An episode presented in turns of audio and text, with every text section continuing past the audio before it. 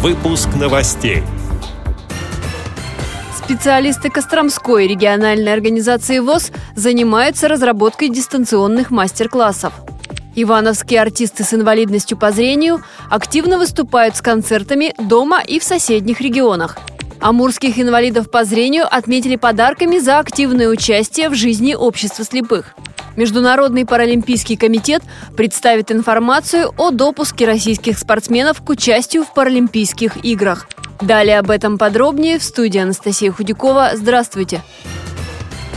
Костромская региональная организация ВОЗ продолжает работу над проектом «Мы через сердце видим мир». В ближайшее время специалисты займутся установкой приобретенного видеооборудования для проведения дистанционных мастер-классов по вокальному мастерству и театральному искусству, а также вебинаров по созданию виртуальных экскурсий и выставок. А в конце 2017-го в региональной организации ВОЗ провели обучающий мастер-класс по настольным играм, адаптированным для слепых и слабовидящих людей – Занятия организовали для председателей местных организаций ВОЗ.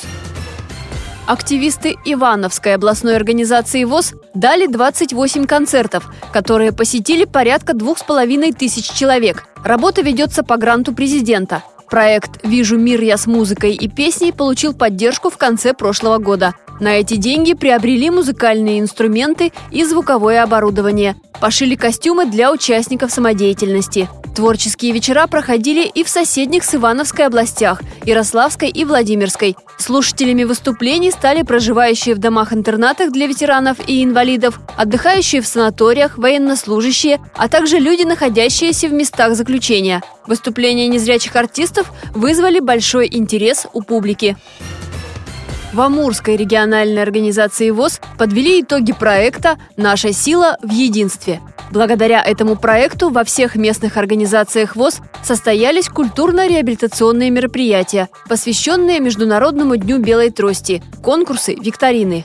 За активное участие в жизни организации инвалидам по зрению подарили говорящие наручные часы, часы-будильники с термометром, медицинские термометры, опорные трости с устройством противоскольжения и тактильные белые трости. Кроме того, в Амурской региональной организации ВОЗ провели семинар, посвященный использованию методических разработок Московского культурно-спортивного реабилитационного комплекса ВОЗ.